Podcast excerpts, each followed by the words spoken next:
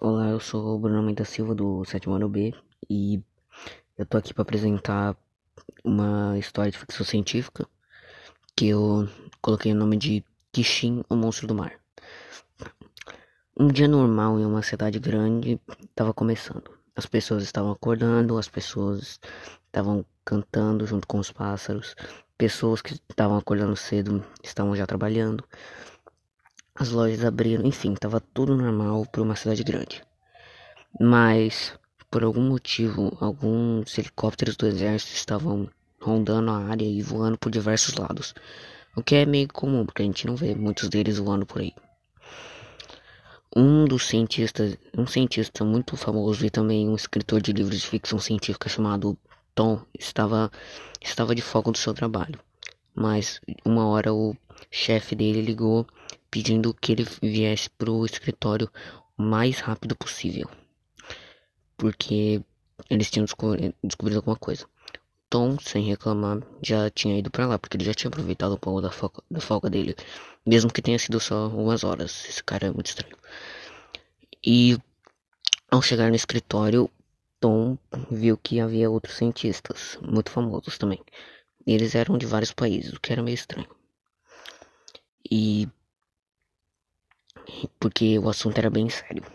Alguns de seus barcos de pesquisa afundaram e os mesmos tinham marcas de garras, ou seja, alguma coisa grande atacou aquilo ali.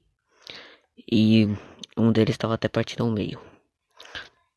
Ele também disse que uma equipe de exploração tinha ido investigar para ver o que tinha acontecido com os navios.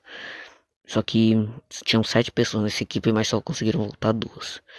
E essas duas pessoas estavam, né, gritando e todas loucas porque viram alguma coisa. É, todos os cientistas estavam querendo o depoimento dessas duas pessoas para saber o que, que tinha acontecido, que diabos aconteceu ali. Mas o chefe disse tudo que eles precisavam saber.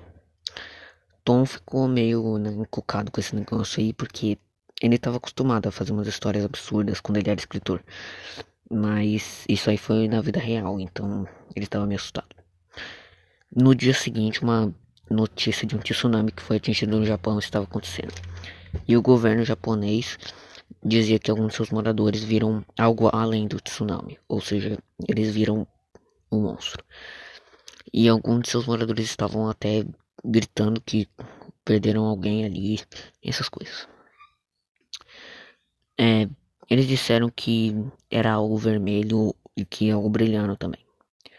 Tom, após ter visto sua reportagem, se lembrou de alguns filmes de monstros gigantes, como, sei lá, Godzilla, Kong, algumas coisas assim.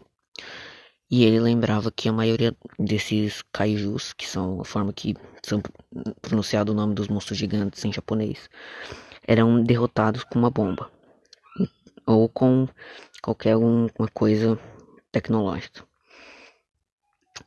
Então, Tom foi com esse plano falar com os cientistas. Então os cientistas gostaram da ideia e falaram que eles poderiam fazer alguma coisa. O governo japonês também aparentemente anunciou outro ataque no dia seguinte e foi um ataque à cidade mesmo. E o monstro até foi nomeado por algum cientista de Kishin. Kishin é, é tipo destruição ou alguém que destrói em japonês. É, aí eles iniciaram um projeto que seria bomba anti-Kishin.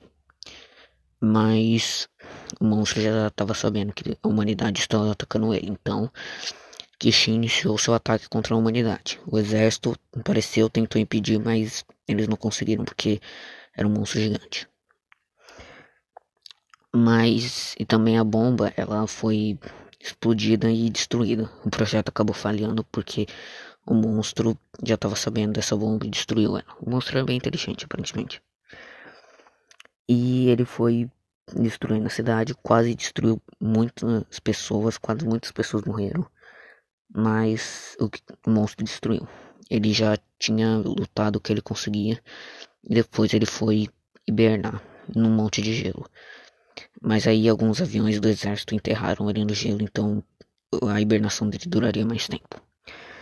Então, após presenciar esse episódio muito louco, ele pensou que a humanidade que tinha ferido o lar do monstro, que seria a Terra. E o monstro só estava apenas se defendendo. Bom, foi isso. Até.